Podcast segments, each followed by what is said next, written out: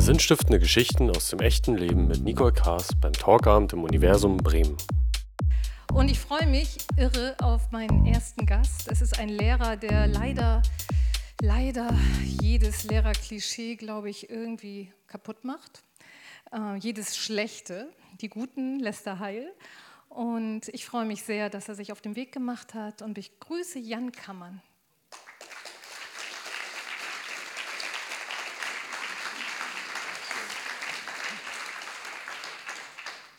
Lieber Jan, wenn du mit Mikro sprichst, ist es leichter. Ja. Aber wie du aussiehst, könntest du auch ohne, oder? Ja, muss ich vom Berufswegen jeden Tag machen. Ja. Soll ich es nach ohne probieren?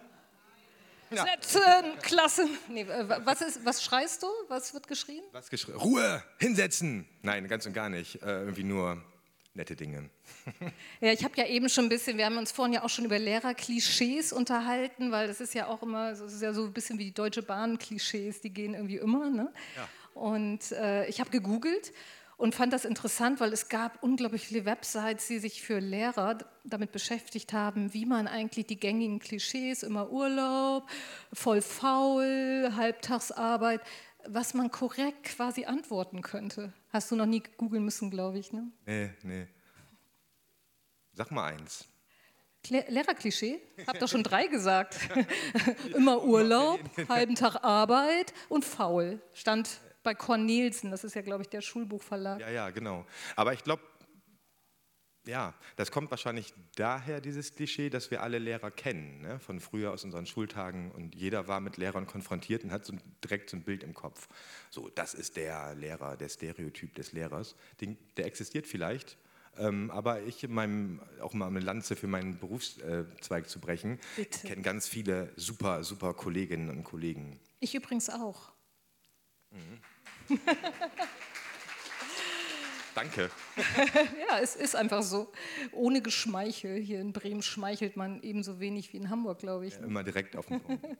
genau. Und äh, was, wo du das Lehrerklischee halt auch noch dehnst, das ist die Geschichte, warum du ja auch heute hier bist. Du hast dich ja nicht damit zufrieden gegeben, das zu wissen, was man so wissen kann, wenn man in so einem Lehrerraum, äh, Schulraum steht. Klassenzimmer heißt es, glaube ich, korrekt. Sondern hast dich in 14 Länder deiner Schüler, die alle von weit her ja. kamen, aufgemacht, um mehr darüber herauszufinden, was, ja, wie sind sie eigentlich geprägt, was bringen sie so mit. Und das ist natürlich eine Geschichte wert. Was aber auch Lehrer-Klischeesprengung ist, ist die Geschichte, dass du bei Wer wird Millionär. Wusste es. ja, natürlich, das, das Internet vergisst nicht. bei Wer wird Millionär unglaublich schnell bis 64.000 Euro, 64.000 Euro, dich hochgespielt hast und dann an einer Kinderfrage gescheitert bist. Lustigerweise hatte ich zu dem Zeitpunkt, ähm, ich unterrichte Englisch dort und das Thema 10. Klasse ist äh, der Umgang mit Medien. Wie gehe ich mit Medien um? Wie inszeniere ich mich vielleicht in sozialen Medien? Und ich konnte dann an meinem eigenen Beispiel ähm, erklären, was man nicht tun sollte. ich würde gerne noch mal dich einladen, einen kleinen Test zu machen. Magst du nicht mal die Frage stellen und wir gucken, ob es hier jemanden gibt, der das, sie beantworten ja, kann? Finde ich gut. Ich werde sie, ich weiß nicht, ob ich alle Antwortmöglichkeiten noch drauf habe, aber die Frage geht so. Jim Knopf, wie kam er nach Lummerland? A mit einer Rakete, B ein Bastkörbchen, C Paket, an Antwort D schenke ich Ihnen. Ja, alle hätten 64.000 Euro gewonnen. ich war irgendwie auf dem, mit, dem, mit der Rakete unterwegs. Aber ich glaube, das, das passt auch zu dir, oder? So als Typ. Manchmal, manchmal dieses Geräusch, aber ich habe auch, das höre ich von Schülern dann auch gerne. Diddle, diddle, diddle, diddle. Hast du es dir sehr übel genommen? Nein, ganz und gar nicht. Ich bin ehrlicherweise auch ganz froh, dass es nicht geklappt hat mit diesem Gewinn, weil ich bin auch so reingeschlittert in diese Sendung, das auch. Naja, ich weiß auch nicht, wie man da reinschlittern. Weiß ich auch jetzt nicht, aber. Willst du die Geschichte hören? Nein. Na, okay.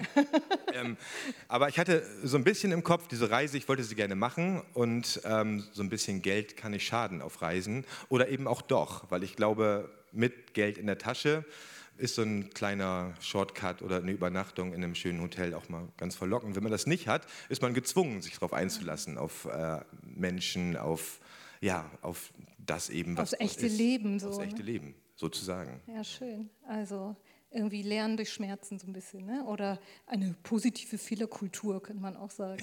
ja, na, aber ich habe da überhaupt, ich werde das oft gefragt, auch von, von Schülern, ob ich das irgendwie, wie ich zu Günther Jauch stehe. Und ich habe gar kein Problem damit. Es ist eine Unterhaltungsshow, das habe ich vielleicht gelernt, wie Unterhaltung funktioniert und auch wie es dann danach vermarktet wird. So, ich entdeckte dann mein Gesicht äh, in Boulevardmedien, Lehrer versagt in, in äh, Kinderfrage, sowas.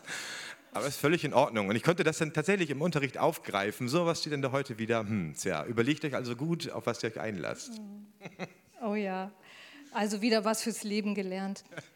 Genau, aber du äh, unterrichtest ja an einer internationalen Schule, also dort kommen junge Menschen, die aus allen Teilen der Erde hier in Deutschland sozusagen ankommen und du begleitest sie so auf ihren ersten Schritten in diese Welt. Äh, aus was für Gründen kommen diese Menschen hierher? Wie alt sind die ungefähr?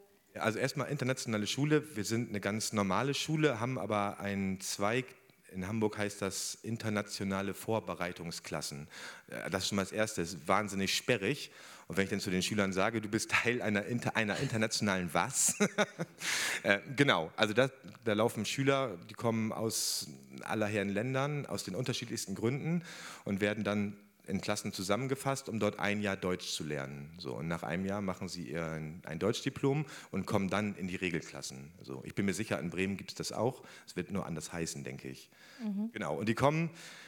Ich habe jetzt gerade eine neue Klasse kennenlernen können, natürlich aus Syrien, viele Schüler, das ist eine, immer ganz tragische Geschichten. Und dann als Kontrast dazu ähm, ist in Hamburg das John Neumeier Ballettinternat. Vielleicht kennst du das. John Neumeier ist, glaube ich, so eine Ballettkoryphäe. Mhm. Ähm, und dort kommen dann hochveranlagte Tänzerinnen, sind es meistens aus der ganzen Welt, und die sind auch dort. Und ja, Väter oder Mütter, die einen Job gefunden haben in Hamburg. Also die Bandbreite ist riesengroß. Die sitzen dann da alle, sprechen kein Wort Deutsch und das müssen sie lernen. Ja, und du hast natürlich auch immer versucht, mehr darüber zu lernen, was brauchen deine Schüler eigentlich oder wie kannst du ihnen noch besser vielleicht auch diese Brücke bauen in unsere Kultur. Und ich glaube, es gab ja so eine Art sozusagen äh, Moment, wo du beschlossen hast, erstmal das erste Mal loszufahren in den Sommerferien, glaube ich, war das, ne? Ja, genau. Also das war sozusagen der Auftakt zu einer Reise, weil ich eine Schülerin hatte aus Bulgarien, die immer mit dem Bus anreist. Und da ist ja das deutsche Schulsystem sehr rigoros. Man darf nicht einfach die Ferien verlängern und dann sagen, ich komme Mittwoch oder Donnerstag nach den Ferien. Ich hatte immer eine Entschuldigung. Ja, ja, das musst du dann aber auch schon haben. Und dann okay. sagt auch die Schulleitung und dann auch noch vielleicht sogar behördliche Stellen, nein, das reicht nicht, du musst ein ärztliches Attest haben. Die bekomme ich auch oft, dann Jetzt hatte ich mal eins aus dem Kosovo, kann ich überhaupt nicht verstehen, was draufsteht, aber es ein, sieht erstmal aus wie ein Attest. oder eine Rechnung aus dem Eisladen oder so.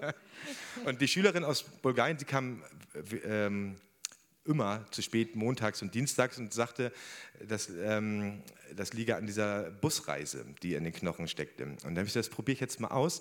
Ich fahre mit dem Bus nach Sofia in den Sommerferien. Und tatsächlich, als ich dort ankam, war ich nicht in dem Zustand, dass ich hätte zur Schule gehen können. Ganz und gar nicht. Also von mir gab es dann immer eine Entschuldigung und ein Auge zu drücken. Okay, das hast du da gelernt. Aber das war der Auftakt zu deiner Idee, ne? Ja, die Idee kam eigentlich, weil ich hatte eine solche IVK-Klasse und habe die dann noch weiter begleitet als Klassenlehrer äh, für drei weitere Schuljahre bis zum Abschluss nach Klasse 10. Und ich hatte dann irgendwann oder hatte eigentlich von Anfang an das Gefühl, ich erzähle immer nur über Deutschland, wie es hier ist, was für auch, auch so Formalitäten, was ist wichtig, auf was muss man achten. Und deutschen Lehrplan, der ja auch sehr aus, aus einer eurozentrischen Perspektive erzählt. Äh, und ich fand es immer toll, das mal so zu öffnen. Und da gab es auch dann Räume, dass meine Schüler mir mal was erzählen konnten. Wie ist es eigentlich woanders? Ähm, genau. Und so ist das gewachsen. Und irgendwann bat ich dann meine Schüler am Ende der Klasse 10, mir äh, Reiseführer zu schreiben von ihren Ländern. Und die waren sehr hilfreich auf der Reise. Die hatte ich immer dabei und mit, mit so kleinen Sprachteilen äh, auch. Da konnte ich dann immer probieren, Hallo, guten Tag, auf Farsi, auf Russisch, auf Armenisch, sowas. Und das funktionierte super als so ein Door-Opener. Voll gut. Genau, wir haben auch ein Foto von deiner 10D, war es, glaube ich, ne? Ja, das, genau. Ja. Die 10D von damals, jetzt hast du ja schon wieder neue. Ähm, und du hast dann sozusagen ein Sabbatjahr genommen und bist halt losgefahren mit diesen Reiseführern. Habe ich auch ein Bild. Und das war, glaube ich, ja. Das ist nicht der formschönste und schönste, aber der Satz, der dort steht, äh, der erzählt so ziemlich auch alles über den Iran, was man wissen muss. Äh, rechts oder links? Warte mal, ich muss mich umdrehen. Äh, genau, it to just go to Iran. Genau, auch weil das Land so aufgeladen ist mit ganz vielen Stereotypen, ganz vielen Klischees, die wir alle im Kopf haben, gerade jetzt in dieser Zeit, ähm, wo der Iran die Nachrichten dominiert. Aber in diesem Land Iran finden sich ganz viele Menschen, ganz viele verschiedene Facetten, ähm, die ich nur zum Teil kennenlernen konnte. Aber ähm, ja, das fand ich ziemlich eindrücklich. Ja, das war ja dein erstes Land und ich glaube, da hast du dann auch gemerkt, dass du eigentlich selbst auf der Schulbank jetzt sitzt. Ne? Ja, super, weil äh, natürlich auch ich losgefahren bin mit meinen Bildern im Kopf, die ich so habe. Ähm, die haben sich bestätigt in den ersten zwei, drei Tagen. So, da ist ein Überwachungsstaat, Ayatollah-Porträts überall und das gibt es auch Hinweise für Frauen, wie sie ihre Kopftücher zu binden haben. Aber dann, wenn man dann hinguckt, und dazu ist Social Media ganz gut, besonders Instagram ist ganz beliebt im, im Iran. Mhm. Darüber lernt man dann Leute kennen, die ganz anders ticken. Und man stellt fest, das gibt ein offizielles Iran, das sieht man auf der Straße, aber wenn man es schafft, irgendwo in den Privatraum zu kommen, dann erschließt sich da ein ganz, ganz anderes Land. Auch getroffen, ich habe nämlich ganz große Anstrengungen unternommen, vorher nach Afghanistan reisen zu können. Das habe ich aus den verschiedensten Gründen dann sein lassen, aber ich habe ein, ein ähm, ein, eine ehrenamtliche, na, die funktioniert über Ehrenamtliche, eine Schule, die Geflüchtete aus Afghanistan, das genau, da, Dankeschön, dort äh, unterrichten. Das ist uh, Seekers of um, Knowledge. Knowledge heißt die, ne? Genau. Dazu muss man, glaube ich, wissen, dass man in Afghanistan oder die geflüchteten Kinder damals zumindest äh, kein Recht auf Schule. Ist heute auch noch so. Ist auch noch so. Mhm. Auch Zahlen, da gibt es ganz verschiedene Zahlen, die variieren, aber irgendwas zwischen drei und vier Millionen äh, Menschen aus Afghanistan leben informell sozusagen in, im Iran. Ähm, ja, die verdingen sich in den unterschiedlichsten Jobs. Ähm, das ist, sagt er selber, auch ein Tropfen auf dem heißen Stein. Und gleichzeitig habe ich auch das wusste ich von an einer Stelle, aber jetzt in der, in der Rückschau weiß ich von mindestens drei, wenn nicht sogar vier Schülern, die auch im Iran groß geworden sind. Ich sehe dann immer nämlich auf den Listen Geburtsort Teheran, Nationalität, aber ähm, Afghanistan, äh, die eben auch von dort kommen und da durchgelaufen sind. So durch, hm. Und um mal so deine Lehrerkollegen auch dort, die geben ja einen unglaublichen Einsatz. Ne? Die machen das ja nicht nur ehrenamtlich, sondern auch zum wirklich hohen Preis eigentlich. Ja, ne? das ist so. Und auch, das habe ich an anderer Stelle noch deutlicher erfahren, eine Künstlerin, die ich kennenlernen konnte. Wir spazierten dann so durch ihr Stadtviertel, das sie mir gerne zeigen wollte. Und ähm, eigentlich für sie nicht erlaubt. Sie darf nur mit einem männlichen Angehörigen oder ihrem Ehemann durch die Straßen laufen, nicht aber mit einem fremden Mann. Und das ist schon auch äh, krass, wo ich dann gedacht habe, das ist gefährlich. Mir blüht im schlimmsten Fall die Ausweisung oder Nichtverlängerung des Visums. Ähm, aber für sie kann das dann harte Sanktionen nach sich ziehen. Das ist schon äh, nicht ganz ohne, was sie da machen. Ja. Genau, ich glaube, du hast dann ja auch relativ schnell festgestellt, als du so ein bisschen die Kulturen verstanden hast, vielleicht ja auch in der Schule, dass die Menschen ganz anders lernen dort und dass du zum Teil ja auch in deinem Unterricht fast äh, ja, Aufgaben gestellt hast, die total in den Wahnsinn getrieben haben. Magst du davon das erzählen? Das habe ich jetzt auch, lerne ich, oder jetzt weiß ich es und ich ahnte es, dass Lernen nicht gleich Lernen ist. Ähm, oft war es so, oder ist es immer noch so, wenn ich sage, Hausaufgabe lesen, Seite 30 bis 35, dann verstehen viele Schüler so, das ist aus, ähm, aus Afghanistan, aus dem Iran, auch aus Osteuropa oft, besonders China, das, da habe ich selbst mal als Lehrer gearbeitet, da wusste ich das schon so, die lernen das dann auswendig und dann ist es gelernt. Was wir aber wollen, ist ja sozusagen ein... Querlesen, oder? ja, ja, genau. Ja, du sollst das Wichtigste, Wichtige erfassen und dann das, das, äh, die, die Quintessenz sozusagen anwenden auf neue problemorientiertes Lernen, so nennt sich das. Also da hast du doch schon Schüler mit malträtiert, aus Versehen, oder? Ja, ich hatte mal einen Fall, eine Schülerin aus Afghanistan, die hat, da ging es um, um äh, Ludwig XIV. Und da gab es vorher im Geschichtsunterricht, allerdings nicht in meinem Unterricht, äh, so Bilder, woran erkennt man die Insignien der Macht, so wie sieht der aus, der, der Kaiser, was, was hat der? Und sie hat dann als Vorbereitung auf eine Klausur den, den ganzen Wikipedia-Artikel auswendig gelernt. Oh mein Gott. Und dann hieß es erst, deine Schülerin, sie schummelt, das kann nicht sein, keiner lernt sowas auswendig, aber ich glaube, doch. Sie hat dann auch, ich habe mit dem Vater gesprochen, der konnte das überhaupt nicht begreifen, weil ähm, Madina, ich darf die Namen übrigens jetzt hier sagen, auch das Bild zeigen, da habe ich die ausdrückliche Erlaubnis dazu. ähm, der sagte dann, wieso denn eine 6? Meine Tochter lief zu Hause rum, hat diesen Artikel rezitiert ohne Ende und dann kam sie mit diesem Ergebnis kreuzunglücklich nach Hause. So, und, oh.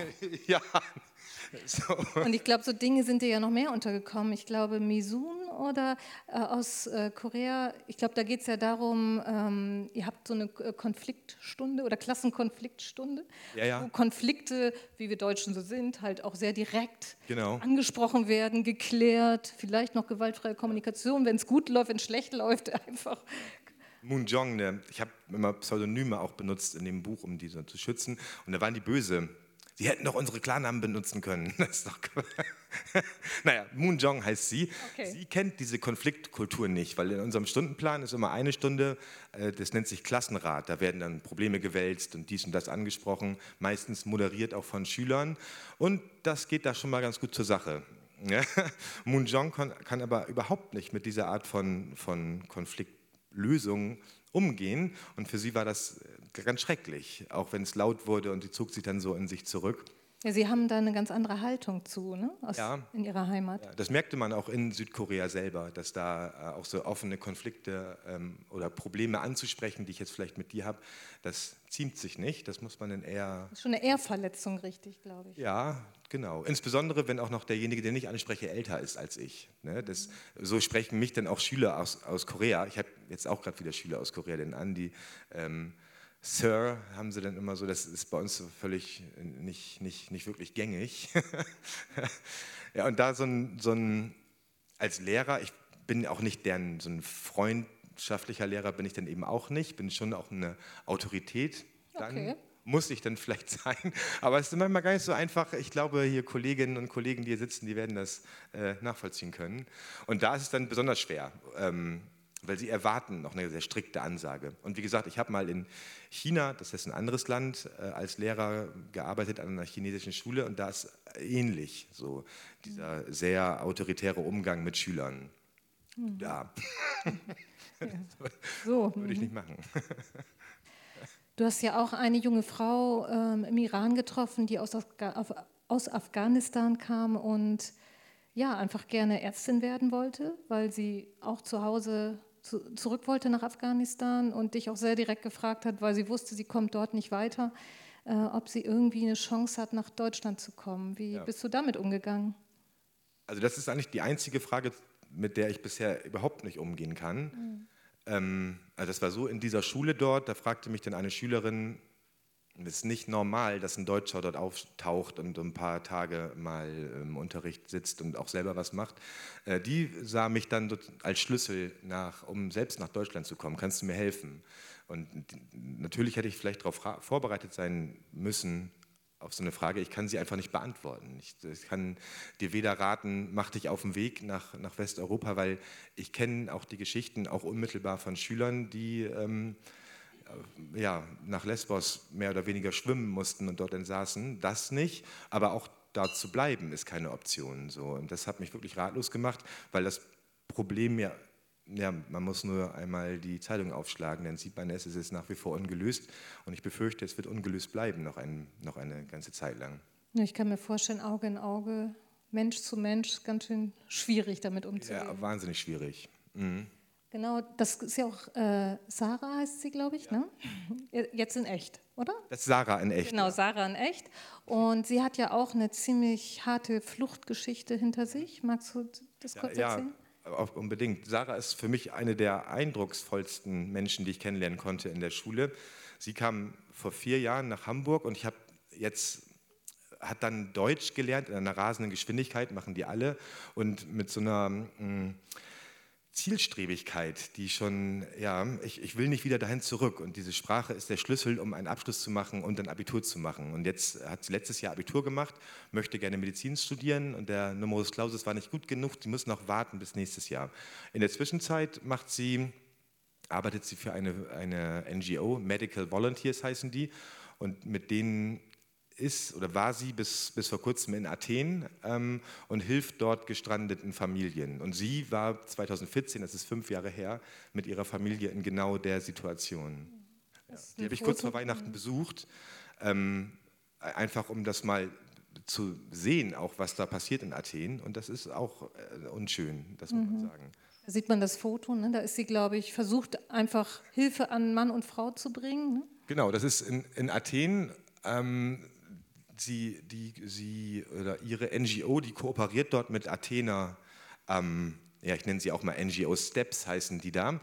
Die haben, das ist eine Suppenküche, die öffnen zweimal die Woche und da gibt es auch ein Ärzteteam, das äh, Geflüchtete untersucht und ihnen erste Hilfe leistet. Aber, und das ist auch so, es kommen ähm, immer mehr obdachlose Athener. Und nach der Wirtschaftskrise, das, das ist ganz, äh, das sieht man da. Und die Griechen fühlen sich sehr alleingelassen, auch von der Europäischen Union, dass sie sagen, das ist jetzt alles hier, die, ähm, die Infrastruktur ist auch schon total marode und wir haben einfach die Kapazitäten nicht, das aufzufangen. Und sie wünschten sich da mehr Hilfe von der EU. Und das, mhm. das konnte man da sehen. Und Sarah selber Genau, da ist sie. Hat eben das auch durchgemacht. Das ist ein Geschäft in, ähm, am Victoria Square, so heißt dieser zentrale Ort in Athen. Das ist ein Anlaufpunkt für Geflüchtete in erster Linie aus Afghanistan, aber es kommen jetzt auch aus Syrien, aus Pakistan, aus Bangladesch, aus Myanmar. Ich habe Leute von überall dort getroffen. Und es wird gehandelt zum einen mit Pässen, das ist, funktioniert so unter der Hand. Dann äh, ganz viele Geschäfte, so MoneyGram, Western Union, wo man Geld hin und her transferieren kann. Und Koffer die dann weitergehen nach Westeuropa im besten Fall. Ja, und du, lieb wie du bist, hast dann ja auch noch ähm, versucht, Sarah einfach einen schönen Tag dort zu machen, ne? damit auch, sie. Ja, auch ein Drahtseilakt für mich, fand ich, weil für mich, ich kannte Athen auch schon vorher, habe es aus einem ganz anderen, als Tourist kennenlernen können. Und dieser Victoria Square, wo Sarah arbeitet mit ihrer NGO und wo sie selber festsaß, der ist in Sichtweite zur Akropolis. Und sie hat damals, die waren sechs Monate, war die Familie dort, es nicht geschafft dorthin. Und ich habe ja auch Bildungsbürger, der ich bin, wir müssten jetzt dahin und vielleicht gelingt es dir äh, auch mal Touristin zu sein, so, mhm. was ich hier sehr wünsche und was ich, glaube ich, auch dann geschafft habe. Aber trotzdem ist dieser Kontrast einfach so immens und äh, ja, schwer. Mir fällt gerade auf, ich hatte hier schon mehrere äh, Talkgäste, junge Männer beide, die ja aus einer sehr schwierigen Situation heraus äh, jetzt sehr, sehr beachtenswerte Dinge tun, für die Welt auch. Und die haben beide gesagt eigentlich, äh, sie hatten mal einen Lehrer, der an sie geglaubt hat. Ja, das ist schön. Ja, und das ist, äh, also wo ich das Bild sehe, wer weiß, was das für Früchte trägt. Ne? Ja, also sie hat auch durch, das ist ja ein Artikel, der erschien dann bei Spiegel Online und Sarah hat sie besteht auch auf ihren Namen. Ne? Und ich durfte aber nicht die ganze Geschichte zum Beispiel erzählen, äh, die Geschichte der Flucht aus Afghanistan und der Grund, weshalb sie fliehen mussten. Das hat mit dem Papa zu tun und das dass das auch für ihn hier in Deutschland noch eine Gefahr bedeutete.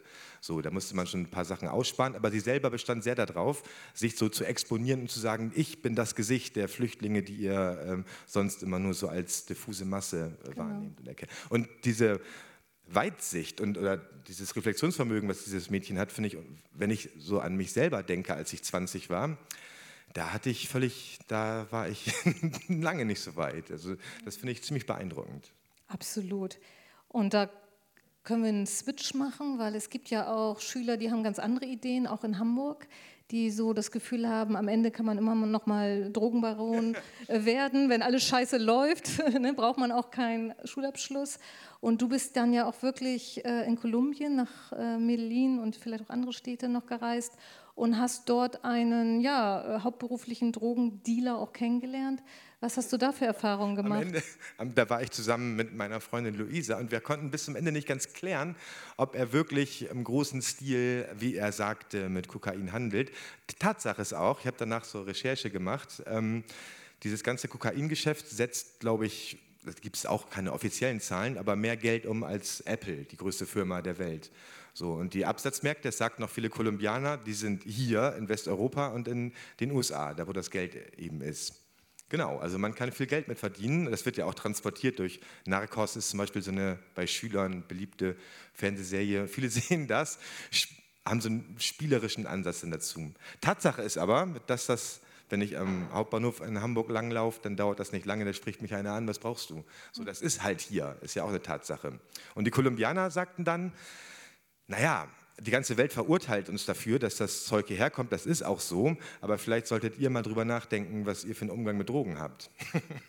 fand ich ja irgendwie ist was dran. Mhm. Aber du hast doch einen jungen Mann dort auch getroffen, der, also ich weiß, diese Geschichte, die du eben ansprachst mit diesem Drogenbaron, die war super gruselig. Also ich kann das Buch empfehlen, mache ich auch gleich nochmal offiziell. Äh, voll gruselig. Aber du hast doch auch noch einen anderen jungen Mann getroffen, der einfach, ja, Drogendealer war. Und ich ja. glaube, nicht so ganz glücklich auch mit der ganzen Geschichte. Ne? Nee, ganz und gar nicht. Genau, ein kleiner, ähm, so eine Art Muli, glaube ich, würde man das nennen, ein Zuarbeiter für die Kartelle, der das Kokain an, ich meine, jeder, der äh, Cartagena zum Beispiel ist so eine große Touristadt oder was eine große Stadt und viele Touristen fahren dorthin, auch Kreuzfahrer. Und ich glaube, für viele ähm, Touristen ist ähm, ja Kolumbien, was macht man da? Kokain. und dieses Bedürfnis versucht er zu bedienen, aber als ganz, ganz kleines Licht so, und hat Schwierigkeiten damit, seine Familie zu ernähren. Also für ihn einfach nur ein Job. Mhm. Mhm. Dann so. Und ich meine, man muss sagen, das ist ja wirklich ein Land, was von Gewalt und ja wirklich ganz, ganz schlimmen Dingen seit Jahrzehnten geprägt ist. Und äh, du hast da ja auch anderen, eine andere Richtung kennengelernt. Äh, sieht vielleicht gar nicht erstmal so aus, aber er ist ein Rapper dort und äh, verfolgt ja wirklich auch wieder was Gutes zurückzubringen in seine, in seine Kultur, in sein Viertel. Was hast du mit ihm erlebt? Also erstmal ganz rechts ist mal Luisa, meine Freundin.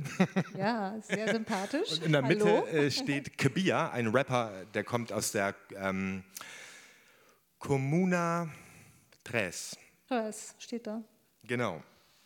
Und das war das berüchtigste Viertel, das ähm, hat Pablo Escobar, kennt auch jeder. Ähm, er hat dieses Viertel sozusagen missbraucht und das tun die Kartelle immer noch. Überall, wo Armut ist, da finde ich äh, Personal für meinen Drogenschmuggel, Drogenanbau, alles, was damit zu tun hat. Ähm, und jeder, der ähm, da opponiert, gegen den wird auch gewalttätig vorgegangen. Und dieses Viertel hatte bis, ich glaube, in die späten 2010, 11, 12 ähm, die höchste Mordrate der Welt. Die Mordrate ist immer noch hoch ähm, und er versucht in seinem Jugendzentrum äh, junge Leute davon abzuhalten und zu sagen, äh, du machst dich hier zum Sklaven der, der Kartelle, der Drogen und versucht, die Leute zu emanzipieren, was ich auch ziemlich beeindruckend fand. Und auch sowas kenne ich aus, aus meiner Arbeit hier in Deutschland. Ähm, eine Anekdote. ja, ist sie witzig, weiß ich nicht. Ich habe, bevor ich an meiner Schule anfing, in Hamburg-Wilhelmsburg gearbeitet, so ein, ich sag mal, problematischerer Stadtteil und habe äh, Deutschkurse gemacht für, für Schüler, die, den, die keinen Abschluss haben. Ähm, und das Ziel dieser Einrichtung ist, die Leute in Ausbildung dann zu bringen. Und dann war einer, den hatte ich dann vermittelt zu Bauhaus, dem Baumarkt. Ähm, da sollte er erstmal als Praktikant den Parkplatz draußen fegen und Schnee schippen äh, für kein Geld. Und er sagte, naja, kümmern, warum soll ich das machen? Arbeiten, morgens um sieben aufstehen für kein Geld. Und ich so, naja, weil du dann eine Ausbildung äh, kannst dich dann dafür qualifizieren. Aber als Azubi sagt er, dann hat er dann immer noch kein Geld. so, ja, und ich weiß auch, das Milieu, aus dem er kommt, ich kannte oder kenne auch die Leute, da ist es dann eben so, denn der eine schiebt ich will jetzt keine Klischees hier bedienen, aber es ist einfach auch eine Lebenswelt. So ein bisschen dealen, ein bisschen hier mal was machen da. Das ist lukrativer, deutlich lukrativer erstmal als bei Bauhaus ein Praktikum zu machen. Und dem zu erklären, warum das die bessere Entscheidung ist, das ist nicht so einfach. Äh, ich wollte den gerne mal zu Kabia dann schicken. Ja, und er sagt ja in seinem Viertel, wo die Jungs und Mädels wahrscheinlich auch genau so drauf sind. Äh, wir schulden unseren Mitmenschen das Positive und das Gute, das in unserem Herzen ist. Genau. Und das muss man sich mal vorstellen. Ne? Muss man sich vorstellen. Und mit so einer, ja, diese ähm, Attitüde, die verfängt dann vielleicht irgendwann. Und was auch eine Realität dort ist, ist fordert auch wirklich ja, Opfer. Also die Kids sehen die Gewalt. Und dann sich dem zu widersetzen, ist dann ja schon fast eine, ich sag mal, gegen den Mainstream-Attitüde. Also unheimlich viel Mut erfordert das da. Mhm. Ne? Ja, bis hin zur Bedrohung seines Lebens. Ne? Ja, und der eine, ähm, ein anderer Rapper aus diesem Jugendzentrum, das ist so die Ikone da, der wurde tatsächlich erschossen. Also es ist kein, kein Spaß. Mhm. Und ich glaube, solche Geschichten trägst du jetzt auch nach Hamburg, ne? Ja, was ich, das sind ja sehr düstere Geschichten, die wir ja auch zu Recht, die Welt ist in Teilen vielleicht auch kein schöner Ort, aber was ich am allermeisten mitgenommen habe, ich habe nur gute, also größtenteils gute Menschen getroffen. Egal wo ich hinkam, ähm, sind mir die Leute doch mit, oder ich wurde mit offenen Armen empfangen. So, das ist erstmal das Wesen, egal wo. Ne? Mhm. Und egal welches Image vielleicht auch ein Land hat. Ja, das liest man in deinem Buch auch wirklich raus. Ne? Dieses, wen trifft man da eigentlich, wenn man das Klischee durch die Tür des Klischees durchgegangen ist? Ne? Ja, genau. Dann wird es spannend. Zugegebenermaßen habe ich immer so eine kleine diese Reiseführer mit ihren Sprachversatzstücken, ähm, ähm, so die helfen weiter. Und dann gerade im Iran, ich habe auch mal, ich habe so ein paar Stunden Persisch gelernt, das reicht dann gerade immer für so ein Entree, aber mehr nicht. Und dann bin ich immer angewiesen auf Leute, die auch Englisch sprechen. Und dann wird es natürlich schwierig, wo ich dann gerne mal mich mit dem Ayatollah unterhalten würde mhm. äh, auf Farsi. Da muss ich noch ein bisschen üben. Okay, das machst du nächstes Jahr, ne? Ja, genau. Okay. Ja, du bist dann ja auch, äh, oder wir haben noch mal das Klassenfoto, da ist ja auch Jeffrey, glaube ich, drauf, ne? Magst du ihn einmal zeigen? Jeffrey, Jeffrey, Jeffrey, wo ist er? Genau, er sitzt relativ mittig neben Anna aus Russland und Madina aus Afghanistan. Ein weißes Hemd bis oben hinzu, schicke Frisur. Er wollte auch eigentlich. Und hellblauer Pulli. Hellblau, ist er hellblau? Äh, Würde ich jetzt sagen, so als. Ich bin. Dann lass ihn hellblau sein. Gut. Wie ist er für dich? der Pullover oder Jeffrey? Ja, der Pullover? Grau. Ach so, naja. Ein bisschen undifferenziert, würde ich sagen. Genau, Jeffreys Geschichte. Magst du da was zu erzählen? Du hast ihn ja auch in seinem Heimatland bzw. sein Heimatland dann besucht. Ja. Und da steckt ja auch bei ihm eine Geschichte hinter. Ja, seine Geschichte auch. Ne? Die ist, hm, ich roll das mal von hinten auf, dass Jeffrey fällt. er ist, äh, möchte gerne Pilot werden oder nach, hat letztes Jahr auch Abitur gemacht, möchte Pilot werden. Und der Grund, weshalb er Pilot werden will, ist, dass er als, als kleiner Junge mit ansehen musste, wie seine Mutter in einem großen Stahlvogel ähm, abhob Richtung Europa.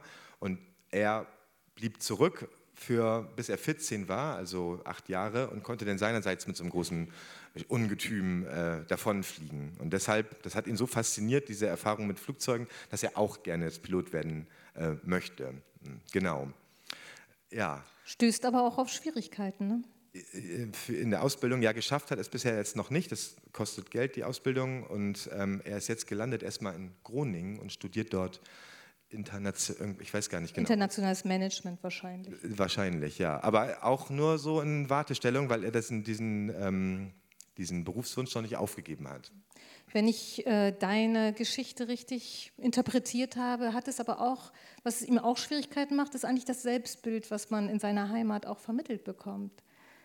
Ja, also das jetzt gerade ist ganz interessant mit diesem Coronavirus als wir damals, das war glaube ich in der 9. Klasse, gab es zum Beispiel Ebola mhm. und dann er nieste und alle, oh Gott, Jeff, Jeffrey hat genießt, wir müssen alle sterben. Also solche, mhm. ähm, das ist jetzt gerade auch wieder so. Mhm. Niest in meinem Klassenraum jemand asiatischen Aussehens, so haben alle Angst, dass, sie, dass wir umkippen, tot wie die Fliegen. Ähm, und Jeffrey, das ist auch eigentlich der Lehrplan in Hamburg sieht vor, zum Beispiel in Klasse 8 so Wirtschaftsgroßräume zu beschreiben. Das sind einmal USA äh, als erstes, dann Russland, China, Indien. Und Afrika kommt da in diesem Zusammenhang überhaupt nicht vor. Und das hat ihn immer dann auch gestört und gesagt, zu ihr sagt immer alle Afrikaner. Dabei ist Afrika ein ganz diverser Kontinent mit ganz vielen verschiedenen Ländern, tausenden Sprachen und Dialekten und auch Weltanschauungen. Und hier heißt es immer nur äh, Afrikaner. Wenn jemand schwarze Hautfarbe ist, Afrikaner der steckt uns mit Ebola an. Genau, du hast noch eine Afrikanerin genau. Äh, kennengelernt, die dich, glaube ich, sehr, sehr auch fasziniert hat und dir, glaube ich, auch ja, vielleicht eine ganz andere Perspektive aufs Leben auch mitgegeben hat? Ja, unbedingt. Das ist Sister Mary, so wird sie genannt in ihrem äh, Viertel, wobei Sister jetzt nicht, äh, nichts zu tun hat mit Schwester oder irgendeinem Glaubensorden. Sie ist, die würde sagen, so die gute Seele von Cape Coast. Das ist eine, eine verhältnismäßig große Stadt an der Atlantikküste in, äh, in Ghana. Und sie hat sich zur Aufgabe gemacht, all die Kids, und davon gibt es relativ viele, Waisen und Halbwaisen oder vernachlässigte äh, Jugendliche und Kinder vor allen Dingen, äh, in Bildung wiederzubringen und die aufzufangen und äh, dafür zu sorgen, dass sie zur Schule gehen. Weil, und ja, das ist auch da dasselbe. Schulbesuche kosten Geld, für unsere Verhältnisse nicht viel, für die doch sehr viel. Und es ist einfacher dann für die Schüler, sich zu verdingen, so als Handlanger, in Handlangerjobs irgendwas machen, dies, das und äh, ja, von der Hand in den Mund sozusagen zu leben. Und sie sagt, wenn Ghana aber eine Chance haben will, dann muss das nachhaltig funktionieren. Und der Schlüssel dazu ist Bildung. Und mit ihr war ich tagelang unterwegs in, in Cape Coast und habe durch ihr auch die Gemeinschaft da ganz gut kennengelernt. Und am Anfang, das ist äh, auch ein bisschen, wenn man da so ist, auch lustig. Obruni. Obruni ist so der Weiße. Ja, und da kann man sich auch nicht wirklich gegen wehren. Wenn du da rumläufst, dann Obruni. äh, genau, gib mal was. Das ist so. Ja, und ich war mit ihr ein paar Tage unterwegs und am Ende dieser Tage habe ich dann gedacht, so cool, die Leute sprechen mich zwar noch mit Obruni an, aber fragen mich, ob ich mit ihnen Fußball spielen möchte und gar nicht so sehr, ob ich äh, ihnen irgendetwas kaufe oder abkaufen möchte. Und das war ziemlich schön zu erfahren, was passiert, wenn man sich ein bisschen Zeit lässt an, an einem Ort. Mhm. Ja, das. Wolltest du da noch was zu erzählen? Ja, das ist, ich bin auch Geografielehrer das, ähm, und ich hatte, hörte immer von diesem Ort schon, das ist Akbok Bloschi, vielleicht haben der eine oder andere schon davon gehört, so ein Elektroschrottdeponie mitten in Accra. Also da wird äh, Elektroschrott angeliefert, man sieht auch da so einen Röhrenfernseher. Dort werden die ausgeweidet, die, da, das Kunststoff von den Kabeln gebrannt. Und das, auch unser Elektroschrott. Auch ne? unser, durchaus unser Elektroschrott. Ich musste grad, das habe ich aus einem Video rausgenommen, weil er hat für mich gerappt, dieser Junge. Äh, und diesen Röhrenfernseher, so ein Ding hatte ich auch mal zu Hause stehen. Und ja, ich weiß auch nicht, was mit dem Ding passiert ist, so letzten Endes. Das Ding ist auch da. Ich habe dann am Tag drauf, das war wirklich eine krasse Erfahrung da zu sein, mit einer Journalistin gesprochen in Accra. Und die sagte, ja, du siehst das ja, die Leute haben hier unheimliches Know-how. Zum Beispiel auch wenn ein Handy kaputt ist, so, die wissen genau Bescheid, wie diese Teile und Komponenten funktionieren, was man rausholen muss, was wertvoll ist, wie funktioniert das. Ähm, das müsste man irgendwie ja, nachhaltig organisieren, weil dieses Know-how könnte Ghana sich auch bezahlen lassen. Und das ist jetzt auch so, Leute leben davon. Und das ist das einzige Auskommen, was sie finden können, eben dort zu arbeiten. Aber diese, diese Fertigkeit, die echt beeindruckend sind, so die, die müsste man anders ähm, einbauen. Ja, genau. Ne? Anders nutzen auch. Ja. Genau, um das positiv zu machen. Und da gibt es auch so Graswurzelbewegungen und auch sogar größere Förderprogramme, die genau das anstreben und wollen. Mhm. Ja. ja, jetzt mit schon Zeit sozusagen, die hinter dir liegt. Was würdest du sagen, was, was hast du am meisten so über das Deutschsein gelernt?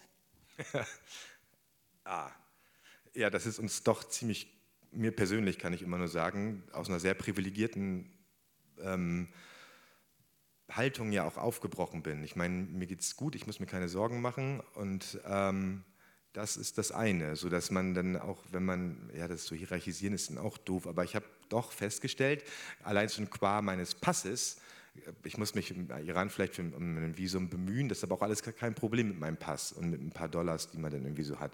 All das ist kein Problem und ich habe das ist auch so, ganz viele Leute getroffen, auch in Kolumbien, die nach El Norte, nach Nordamerika wollen, in Nicaragua genauso und insbesondere im Iran äh, und auch auf dem Balkan, ne, für die aber der Pass das größte Hemmnis ist. Sie kommen schlicht nicht von dort weg, wo sie sind. Und da habe ich gedacht, ja, das, das ist gut für mich und ich weiß das sehr zu schätzen und freue mich seitdem da umso mehr darüber. Und gelernt, du fragtest nach dem, was ich am meisten geschätzt, das weiß ich jetzt sehr zu schätzen, dass das so ist. Ähm, und so Gastfreundschaft, das fand ich immer beeindruckend, wie, ähm, wie offen und aufgeschlossen Leute sind, mit einem umgehen. Vielleicht auch wo, wie man dann in den Wald hineinruft. So. Also das ist schön, einfach sich darauf einzulassen. Mhm. Und was, äh, wovon profitieren deine Schüler jetzt?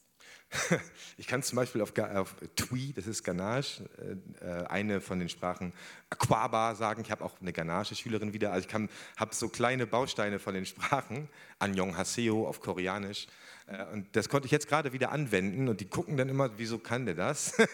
das ist auch ein schöner Door-Opener, sag ich mal. Das ist äh, wirklich nett und ähm, kann dann an vielen Stellen noch darüber sprechen. Oder, ja, aber das mache ich, manchmal haben die Schüler, glaube ich, auch schon zu mir, was ist mit ihm, weil ich so viele Fragen stelle auch darüber, was eigentlich los ist mit, mit ihnen. Gestern, eine, eine kleine Anekdote nur aus meinem Alltag, musste ich so lachen.